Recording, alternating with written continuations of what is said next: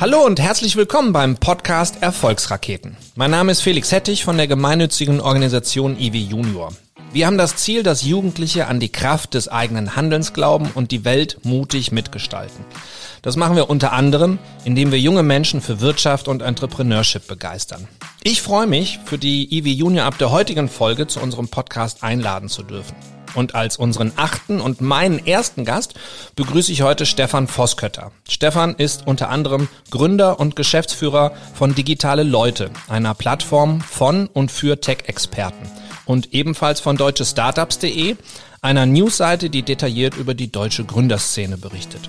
Stefan hat sein Studium in Köln und London mit einem MBA abgeschlossen und seitdem bereits mehrmals erfolgreich gegründet. Er wird uns sicherlich begeistern mit seiner Leidenschaft für Start-ups und digitale Produkte und außerdem wird er euch sehr viel über die Bedeutung von Netzwerken erzählen können. Stefan, ich freue mich riesig, dass du heute da bist. Herzlich willkommen. Vielen Dank, Felix. Ich freue mich auch, dass ich da bin ähm, und hier einen Beitrag leisten kann. Das ist toll.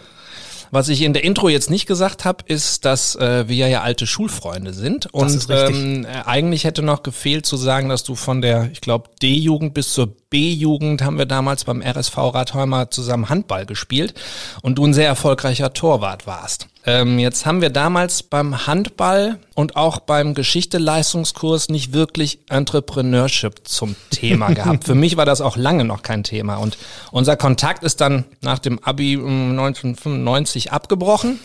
äh, und erst viel später wieder aufgelebt. Da hattest du deine erste Gründung schon hinter dir. Deswegen habe ich persönlich diesen Prozess auch gar nicht mitbekommen und mich würde wahnsinnig interessieren, wie bist du denn damals zum Gründer geworden? Was hat dich motiviert? Und wie bist du das angegangen? Vielleicht führst du uns da mal ein bisschen durch. Das ist natürlich schon wirklich lange her, dass wir beide zusammen Handball gespielt haben. Ähm, und nicht nur ich war der erfolgreiche Torwart, sondern ähm, du hast ja auf äh, der Position Mitte gespielt, glaube ich. Mhm. Äh, das waren schon heiße Zeiten. Das ist jetzt schon sehr lange her. Ich sag mal, meine Gründerstory hat, glaube ich, begonnen im Laufe meines BWL-Studiums. Ähm, ich habe dann nach dem Abi in Köln BWL studiert und mich dann eigentlich sehr natürlich für Gründung interessiert. Ich wollte damals schon an der Uni Köln am Gründungslehrstuhl äh, etwas machen. Diesen Gründungslehrstuhl ähm, gab es leider nicht. Äh, der sollte immer initiiert werden, aber das ist nie passiert. Und ich hatte eigentlich immer einen großen Drang, meine eigene Firma zu gründen, mein eigenes Team aufzubauen und wollte schon damals direkt nach der Uni starten mit einem eigenen Projekt aber so direkt nach dem Studium habe ich da nicht den richtigen Griff dran gefunden. Ich hatte dann keine Mitgründer, äh, die das mitmachen wollten. Dann bin ich erstmal ähm, ganz klassisch in den Job gestartet, ähm, auch in die äh, Online-Branche. Ich habe dort ähm, für Global Park Software vertrieben für Online-Marktforschung und bin da so in die Internetbranche reingestürzt, sage ich mal. Habe aber eigentlich immer diesen Wunsch behalten zu gründen und bin dann so nach anderthalb, zwei Jahren in diesem Job äh, mit einem Businessplan unterm Arm von Businessplan-Wettbewerb zu Businessplan-Wettbewerb gelaufen und habe äh, versucht, meine Investoren für meine erste Idee zu finden. So ist das gestartet. Das waren so die ersten Schritte. Und ähm, was war damals so deine erste Idee und wie bist du darauf gekommen? Also meine allererste Idee, ähm, die auch wirklich nicht komplett umgesetzt wurde. Wir haben Prototypen gebaut, aber äh, es ist nicht weiter weitergegangen mit dem Projekt. Das war eine Idee zu einer ähm, Kontaktdatenbank ähm, für Vertriebler. Das gab es damals in den USA, das hieß Jigsaw und äh, wir wollten das, wie man das damals so gerne gemacht hat, kopieren hier in Deutschland. Das ist nachher gescheitert, weil in Deutschland einfach die Datenschutzbestimmungen ganz anders sind als in den USA und man das Produkt so nicht umsetzen konnte. Und ich hatte eigentlich auch Investoren, die, die das mit mir machen wollten. Aber wir sind dann in der rechtlichen Prüfung eigentlich so weit gekommen, dass wir das besser in Deutschland nicht machen, mhm. ähm, weil ähm, das in den USA ein bisschen besser funktioniert. Und mit welcher Idee bist du dann später durchgestartet? Was war so das Erste, wo du sagst, so, das war eine erfolgreiche Gründung und ähm, das hat funktioniert? Also das ist eine lustige Geschichte, die habe ich auch schon häufiger mal erzählt.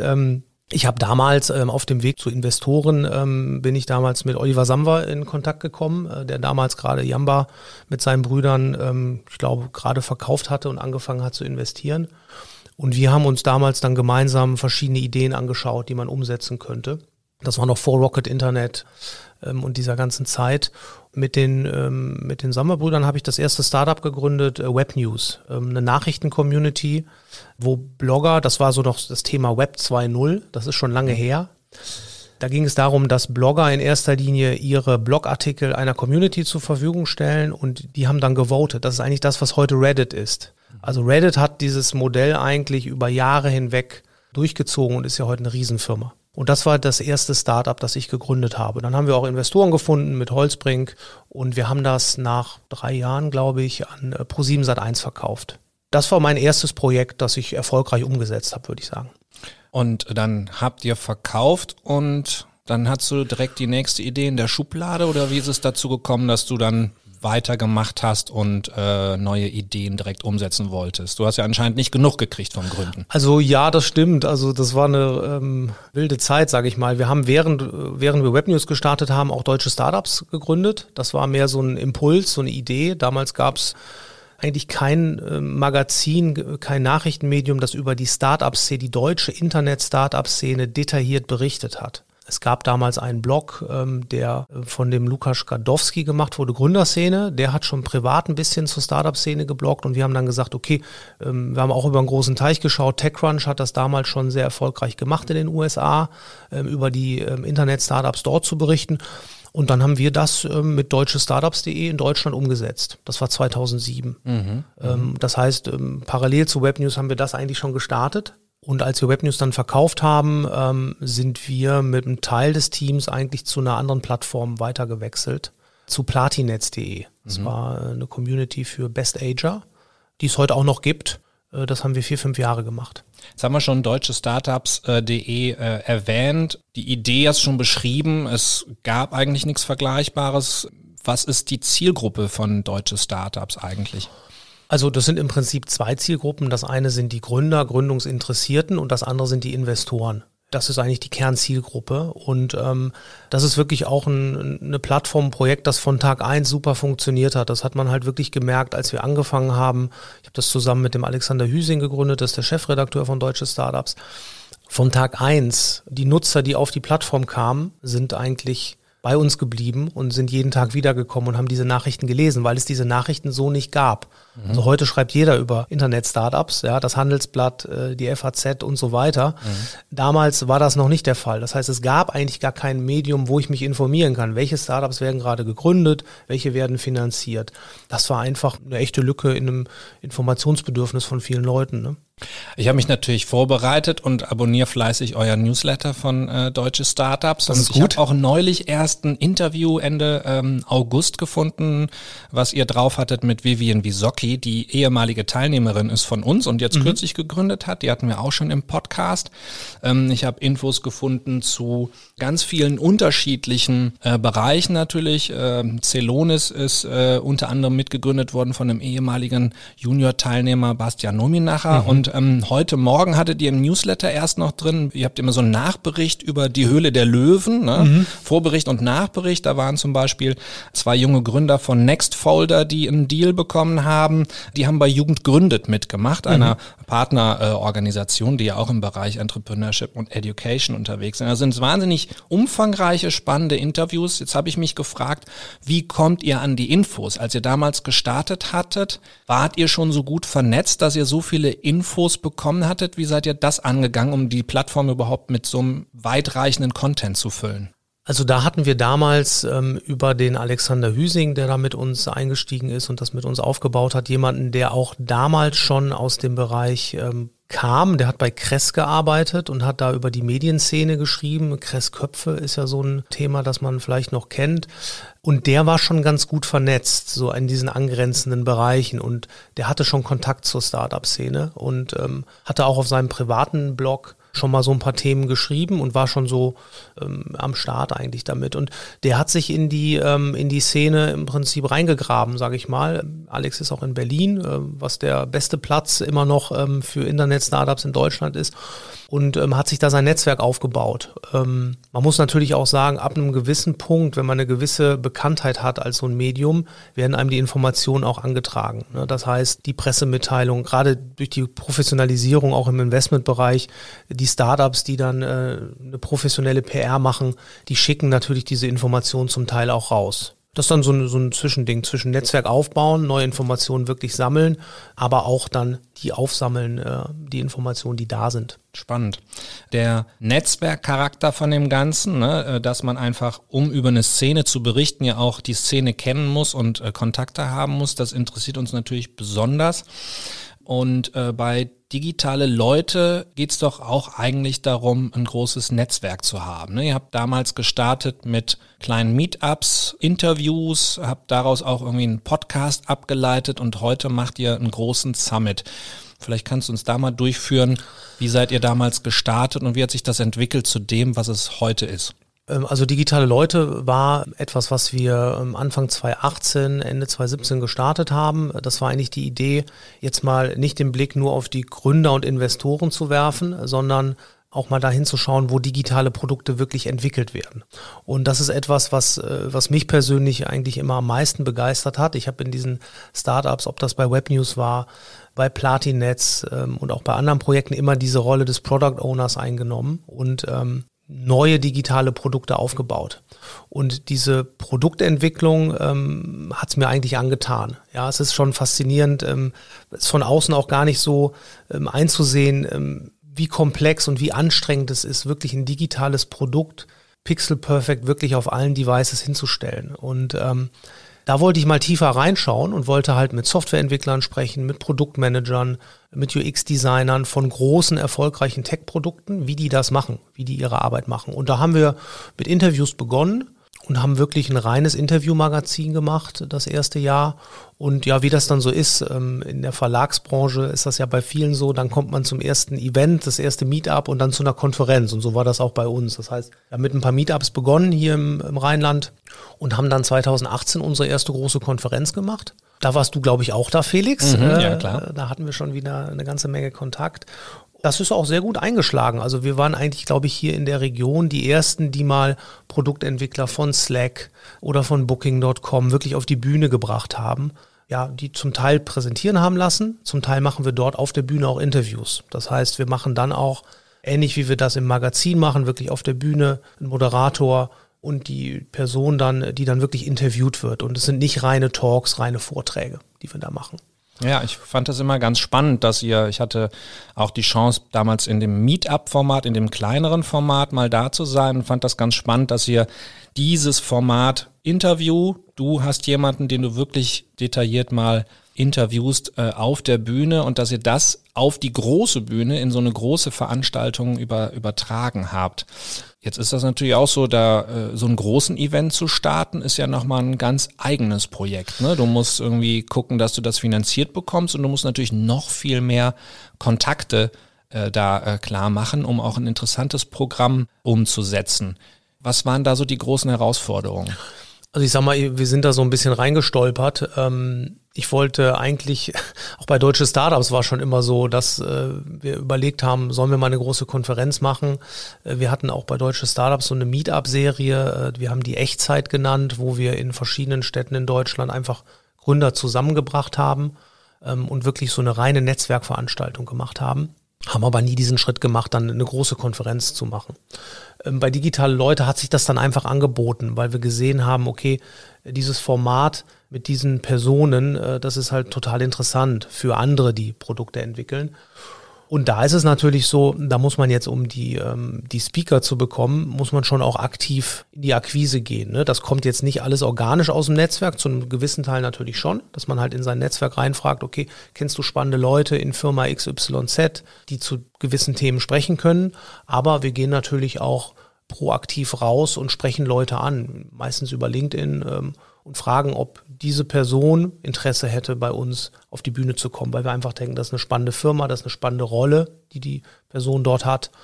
Und äh, so machen wir das bei der, bei der Speaker-Akquise. Ich sag mal, das ganze Finanzielle ähm, ist bei einem Event nicht ganz so dramatisch, wie man sich das vorstellt, weil der Cashflow ist eigentlich so, dass natürlich übers Jahr hinweg Tickets verkauft werden oder auch Sponsoren ihre Stände buchen und man damit eigentlich ähm, ganz gut eine Firma finanzieren kann. Die, die große Abrechnung für den Eventveranstalter, die kommt dann äh, nach dem Event, äh, wenn alle Supplier, äh, die Hallen, der Technik-Support dann äh, die Rechnung stellt. Ne? Das ist also aber vom Cashflow eigentlich ein sehr dankbares Modell. Mhm. Jetzt macht ihr dieses Jahr auch den Digitale Leute Summit wieder in Präsenz. Was für eine Herausforderung ist das jetzt nach der Pandemie, ein Event live wieder und ihr seid, glaube ich, auch größer geworden, aufzuziehen? Äh, erzähl uns mal, wann, wann findet der wo statt und ähm, Womit ist da zu rechnen? Also unsere Konferenz, ähm, der Digital Leute Summit, findet am 15. und 16. November in Köln statt, im Palladium und auch im E-Werk. Und dort, ähm, ja, haben wir wie letztes Jahr auch schon, wir haben ja letztes Jahr auch schon eine ähm, Präsenzveranstaltung gemacht. Da war die Situation mit Corona natürlich noch ein bisschen kritischer. Wir wissen jetzt alle nicht genau, was im November kommt. Ich sag mal, das ist eigentlich schon eine große Herausforderung. Wir wissen nicht genau, wie die Situation aussehen wird. Deswegen muss man ein bisschen flexibel in der Planung bleiben. Aber ähm, wir sind eigentlich zuversichtlich, dass wir das wie, ähm, wie letztes Jahr ganz gut über die Bühne bekommen. Und was ähm, die Teilnehmer da erwarten wird. Ähm, wir haben so ein bisschen das Konzept verändert. Früher gab es wirklich nur unsere Konferenzbühnen. Äh, es gab ein Conference-Ticket und wir ähm, haben jetzt noch einen größeren Bereich aufgestellt. Wir nennen das die Lounge Area, wo die ganzen Partner ihre Stände aufbauen. Das wird so eine sehr loungige Atmosphäre sein mit netter Musik, äh, netten Möbeln, also nicht so eine klassische Messe. Und in diesem äh, Bereich wird man auch drei Bühnen besuchen können. Und dafür haben wir ein wesentlich preiswerteres Ticket, ja, mhm. das Lounge-Ticket. Das heißt, wir wollen wirklich jetzt auch mehr Juniors dort in die Halle bekommen, weil was wir in den letzten Jahren gesehen haben, äh, so ein teures Conference-Ticket, das kaufen sich natürlich eher äh, seniorige Leute, die schon länger in den Firmen drin sind und wir wollen auch die Neueinsteiger, die sich begeistern für Tech-Produktentwicklung in die Halle bekommen und deswegen haben wir da das Konzept ein bisschen angepasst. Super, da hast du schon genau das richtige Stichwort genannt, denn also Networking ist natürlich auch für uns äh, eine wahnsinnig wichtige Sache, nicht nur für uns als gemeinnützige äh, Organisation, sondern auch natürlich etwas, was wir unseren Teilnehmenden direkt mitgeben wollen, sich ein Netzwerk schon in jungen Jahren aufbauen zu können. Äh, wie bei uns läuft das unter dem großen Stichwort Connect, also auch unsere ehemaligen Teilnehmenden sind ja verbunden noch über ein Alumni-Netzwerk, wo sie mit uns auch über Jahre Jahren noch in Kontakt sind und sich auch international vernetzen. Und auch für uns ist das dann wichtig, ihnen Möglichkeiten zu geben, Netzwerk zu schaffen. Deswegen bin ich auch ganz froh, dass du uns äh, noch eine Überraschung mitgebracht hast, nämlich, dass wir 20 Hörerinnen und Hörern auch Freikarten ähm, äh, geben können zu dem Digitale Leute Summit, genau für diesen Lounge-Bereich. Herzlichen Dank dafür. Ist eine tolle Möglichkeit und ich kann nur allen empfehlen, auf Instagram zu gucken, denn da findet ihr weitere Informationen darüber, wie ihr an die Tickets kommt. Und du hast eben schon erwähnt, im Lounge-Bereich hat man ja auch Programm, ne, an dem man teilnehmen kann. Genau, es gibt drei Bühnen im Lounge-Bereich und es gibt auch eine Bühne, ähm, die wir auch mehr mit Startups-Themen ähm, bespielen werden. Das heißt, wir nennen das die Product-Led Growth Stage, wo wir so ein bisschen von diesen Hardcore-Produktentwicklungsthemen weggehen und auch dahin gehen, wirklich mehr diese Startup-Themen anzusprechen. Wie kann ich ein Produkt entwickeln, dass ich Wachstum bekomme, äh, dass ich neue Nutzer damit finde? Das fällt ja alles unter dieses Stichwort Product-led Growth. Und äh, diese Bühne wie zwei weitere kann man auch mit dem Launch-Ticket besuchen. Es gibt da auch ein Special. Wir haben bei Deutsche Startups ja ein ähm, sehr bekannten Podcast, den DS Insider Podcast mit dem Alexander Hüsing und dem Sven Schmidt. Die werden ähm, einen Live-Podcast auf der Bühne machen. Und ja, ich ähm, möchte alle Hörer und Hörerinnen herzlich einladen, dahin zu kommen, äh, mal zu schauen, wie das mit den Tickets jetzt klappt, äh, weil ich glaube, das ist ein perfekter Ort, um so ein Netzwerk zu äh, aufzubauen, ne? neue Leute kennenzulernen und auch ein bisschen mehr in so angrenzende Themen reinzuschauen, die man vielleicht noch nicht so gut kennt. Mhm, absolut. Also wenn ihr Interesse habt an digitalen Produkten, mehr hören wollt, schaut auf Instagram Instagram, wie ihr an die 20 Freikarten kommt.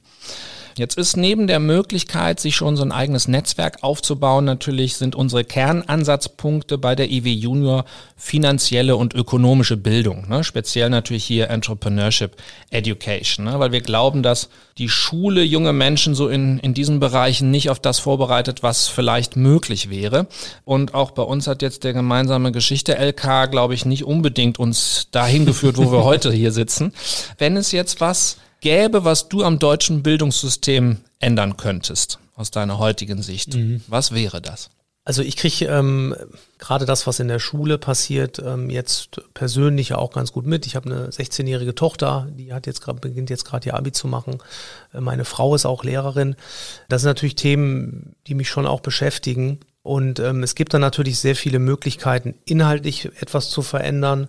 Es gibt dann diese Diskussion um G12, äh, G13. Ähm, ich glaube, der Kern liegt äh, leider in den finanziellen Mitteln, in der Ausstattung. Ich glaube, der Kern der Bildung passiert erstmal im Klassenraum, passiert zusammen mit einem Lehrer. Und ich glaube, das größte Problem sind die Klassengrößen das ist für mich immer wieder schon ähm, erschreckend. Ich sag mal, du hast unseren ähm, Geschichts-LK angesprochen. Ich glaube, wir waren da eine recht kleine Gruppe. Wir waren da so 15 Leute, glaube ich. Das war eine sehr angenehme Atmosphäre. Wenn ich das bei meiner Tochter sehe, dann ist die häufig mit 30 Leuten im Klassenraum. So. Und wenn man jetzt da ansetzen will und sagt, okay, man will die Klassen verkleinern, dann braucht man mehr Lehrer, dann braucht man mehr Räume. Dann ist man ganz schnell bei dem Thema, dass das unglaubliche Investitionen erfordert.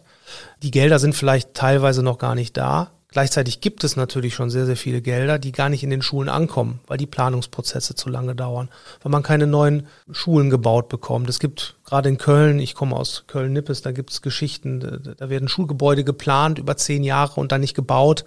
Ähm, solche Dinge. Ich befürchte, dass es in erster Linie mal da, daran liegt, mehr Geld in das System zu bekommen, mehr Lehrer zu bekommen. Und auch da muss man sich natürlich überlegen, es gibt nicht viele Lehrer im Moment. Es gibt einen totalen Mangel. Was muss da passieren? Eigentlich müssen die Löhne in dem Bereich hochgehen. Das ist so meine, ähm, mein Gedanke dazu. Ich bin mir gar nicht so sicher, ob inhaltlich so unendlich viel verändert werden muss. Ich glaube schon auch eine breite Grundausbildung ist schon wichtig. Ähm, ich glaube, das, was ihr mit den, mit den Schülerfirmen macht, das ist ähm, ein super Beitrag. Ähm, das gibt's jetzt auch an der Schule, ähm, sowohl meiner Tochter als auch äh, bei meiner Frau an der Schule. Und das äh, ist eine klasse Sache. Und von solchen Initiativen könnte man sich bestimmt auch noch mehr überlegen, dass man im Prinzip die Inhalte auffrischt, aber auch das kostet wieder Geld. Ich glaube, das ist, äh, ist der Kern des Problems. Und ja, es ist nicht so einfach, das anzugehen. Ja, das stimmt wohl. Da sind alle Ministerien äh, gut gefordert. Ja, ist interessant. Ich glaube, den Aspekt von kleineren Gruppengrößen, äh, in denen man besser lernen kann, den hatten wir bisher noch nicht als Feedback, aber äh, kann ich jetzt aus Erfahrung von meinem Sohn in der Grundschule auch bestätigen. Der hat auch das Glück, in einer kleinen Klasse zu sein. Und vielleicht ist das auch ein ganz guter Übergang. Ihr habt ja selbst jetzt ein Bildungsprodukt gestartet mit mhm. der digitale Leute School, habt also auch irgendwie einen Bedarf gesehen, selbst äh, fortzubilden. In welchen Größen geht ihr das denn an, mit welchen Teams und äh, was bildet ihr da eigentlich aus? Äh, ja, das stimmt. Wir haben mit der äh, Digitale Leute School ein erstes neues Ausbildungsprogramm gestartet. Wir nennen das ein Product Owner Bootcamp. Ähm, das ist eine Ausbildung zum Product Owner. Ähm, dieser Begriff Product Owner wird häufig gleichgestellt mit dem Wort des Produktmanagers oder des technischen Produktmanagers. Das ist derjenige, der ähm, ein Entwicklungsteam im Prinzip steuert, kann man fast sagen, ähm, der den Entwicklungsablauf organisiert. Und das ist eine Rolle, für die es in Deutschland bis vor kurzem eigentlich noch gar keine richtigen Ausbildungen gab. Mittlerweile gibt es so die ersten Studiengänge, digitales Produktmanagement gibt es an, an ein, zwei Fachhochschulen. Und ähm, wir haben uns überlegt, wir möchten eigentlich versuchen, in so einem, in so einem Bootcamp-Format, also wirklich über zwölf Wochen, äh, sehr geballt die, ja, die Skills den Leuten beizubringen, die man braucht, um ein guter Product Owner zu sein. Eigentlich zwei Zielgruppen haben wir damit, das sind Neueinsteiger, das sind Leute, die ihren ersten Job in der Tech-Branche suchen aber auch Product Owner, die vielleicht gerade eingestiegen sind in, in eine Tech-Firma, die nochmal so ein bisschen die strukturierten Basics bekommen möchten. Genau, wir haben da einfach eine Lücke gesehen, ähm, weil Product Owner werden gesucht und ich kenne auch aus meinen Startups, ähm, habe ich zwei, drei Beispiele, wo wir Quereinsteiger ins Product Management mit reingenommen haben. Die haben erst ein Praktikum gemacht und die sind äh, dann im Produktmanagement, äh, haben sich immer weiterentwickelt. Der eine davon ist äh, Head of Product bei Maxdome mittlerweile oder war er bis, bis vor kurzem. Ähm, Genau, deswegen, ähm, damit haben wir gestartet und äh, wir haben die erste Batch jetzt begonnen, Anfang September. Äh, letzte Woche haben die ersten Kurse begonnen und ähm, ja, das ähm, ist, glaube ich, ein, ein toller Bildungsweg. Bildungsweg, ein gutes Stichwort. Ähm, wenn wir äh, das, äh, was wir anbieten, von den äh, Angeboten schon ab der Grundschule über die Schülerfirmen bis nachher zum Gründercamp, wo wir dann äh, Teilnehmende noch darauf vorbereiten, die wirklich gründungsinteressiert sind. So, was wären die nächsten Schritte? Was sind so Tools, äh, die sie vielleicht noch brauchen und auch noch weitere Netzwerke, die wir da erschließen? Sprechen wir immer von einer Lernreise. Jetzt hast du ja als Mehrfachgründer von deiner ersten Gründung bis zu allen äh, anderen Gründungen und äh, Produktentwicklungen auch ja irgendwie auch eine Reise hinter dir. Wenn du die so als Lernreise, Bestimmt. als Lernreise irgendwie sehen würdest, äh, was wären da so die Learnings vielleicht auch, die du über die Jahre gesammelt hast, irgendwas, was du am Anfang noch nicht wusstest, äh, spätere Herausforderungen, irgendwie eine Reise hast du ja auch hinter dir. Ja klar. Also das ist natürlich eine sehr, sehr große Frage. Ich glaube, die Learnings äh, sind unglaublich vielfältig in verschiedensten Bereichen. Ähm, was ich ganz interessant finde, ich, als ich gestartet bin in diese Gründungswelt, ähm, hatte ich das Glück, einfach direkt in ein sehr gutes Netzwerk zu kommen mit den Investoren damals, habe da sehr, sehr viel gelernt und so rückblickend auch, ähm, es gibt halt so viele Dinge, die man erstmal lernen muss. Ich glaube, es ist auch ganz gut, dass wenn man startet und jung ist, gar nicht weiß, was man mhm. alles für Fehler machen kann und dass man dieses Selbstbewusstsein hat, die Dinge einfach zu machen, einfach auszuprobieren. Aber es werden unglaublich viele Learnings kommen und die kommen in allen Bereichen. Das sind fachliche Dinge, das sind Dinge, wie man mit Menschen umgeht, wie man mit dem Team umgeht. Das ist, das ist eine Reise, die muss man auch einfach selber machen. Und die wird bei äh, jedem auch sehr lang sein, denke ich. Das hört auch nie auf, wahrscheinlich. Ähm, mir fällt das jetzt schwer, da einzelne Learnings rauszunehmen, mhm. weil das sind so viele. Das ist, äh, das kann ich gar nicht alles äh, zusammenfassen. Ja, im Prinzip triffst du schon alles, was wir auch immer so an Schlagworten rausgeben. Einfach machen ist so ein Hashtag, den wir immer benutzen mhm. bei unseren Posts. Und mhm. Lifelong Learning ist äh, auch so ein Stichwort und das passt natürlich genau da rein. Mhm. Ja, so ein guter Start. Unser Podcast heißt Erfolgsraketen. Deswegen ist eine Standardfrage, die wir unseren Gästen immer stellen. Was bedeutet denn Erfolg für dich und inwieweit fühlst du dich selbst erfolgreich persönlich?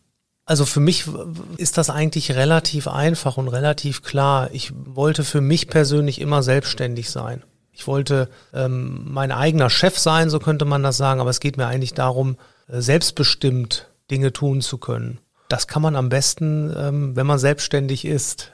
Ich sag mal, das war für mich auch ein längerer Weg. Die Firmen, die ich aufgebaut habe, ähm, das ist auch immer ein harter Struggle gewesen, die Firmen profitabel zu bekommen sie am Ende vielleicht zu verkaufen oder ich habe auch schon Projekte beendet ähm, mit, mit vielen Schmerzen, sage ich mal.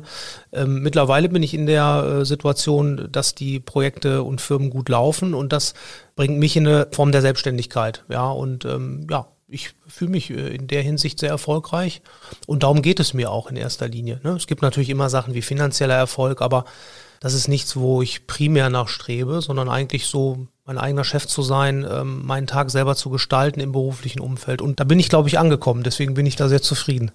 Super, freut mich total für dich. ähm, jetzt haben wir als letzte Frage auch noch eine Standardfrage, ähm, weil wir ja junge Menschen ansprechen. Dann geht's auch wieder um Learnings. Äh, wenn du jetzt deinem jüngeren Ich, so dem 14-, 15-jährigen Handballtorwart Stefan, so einen Tipp mit auf den Weg geben könntest, äh, was wäre das? Ich glaube, das Wichtigste ist für sich seine Leidenschaft zu finden. Etwas zu finden, wo man wirklich für brennt. Und wenn man das gefunden hat, dann da wirklich in die Tiefe zu gehen und auch die Zeit zu investieren, in die Details zu springen und sein Thema, das man hat, und das würde ich für mich bezeichnen, wirklich als die Entwicklung von digitalen Produkten. Wie schaffe ich das, wirklich eine App zum Beispiel auf die Straße zu bekommen, sie wirklich zu bauen? Da wirklich früh das zu finden, was man machen möchte und dann dort in die Tiefe zu gehen. Ja, und auch ein bisschen Durchhaltevermögen zu haben und nicht zu oft zu springen zwischen Dingen. Das ist bestimmt etwas, was ich in der Vergangenheit ein bisschen zu häufig gemacht habe. Aber man muss auch eine Balance finden. Ja, auf der einen Seite muss man natürlich Dinge durchziehen, auf der anderen Seite muss man auch loslassen können. Aber wirklich die Begeisterung zu finden und dann äh, hart dran zu arbeiten und ins Detail zu gehen. Super, das ist äh, der schönste Abschluss, den ich mir wünschen konnte für diesen Podcast, weil es natürlich eine ganz, ganz tolle Message ist an unsere jungen Hörerinnen und Hörer, die wahrscheinlich wahnsinnig viel mitnehmen konnten. Stefan, ich danke dir ganz herzlich, freue mich, dass wir uns so auch nochmal anders kennenlernen konnten, ich mehr erfahren konnte. Wünsche dir für äh, dich persönlich und auch natürlich beruflich weiterhin alles Gute, viel Erfolg. Wir sehen uns sicherlich bei der einen oder anderen Veranstaltung bald wieder und ich danke dir, dass du heute hier warst. Vielen Dank, Felix. Hat mir sehr viel Spaß gemacht. Äh, danke für die äh, netten Fragen und ja, auch euch weiterhin viel Erfolg mit der Initiative. Ich glaube, ähm, das ist ja eine riesen Erfolgsstory. Ähm, ich höre das von äh, echt vielen Lehrerkollegen auch bei meiner Frau, äh, die alle diese Schülerfirmen mit betreuen und ähm, ich finde das ein super Projekt. Ja, und auch euch und dem ganzen Team weiterhin viel Erfolg damit. Danke dir und alles Gute. Tschüss. Tschüss.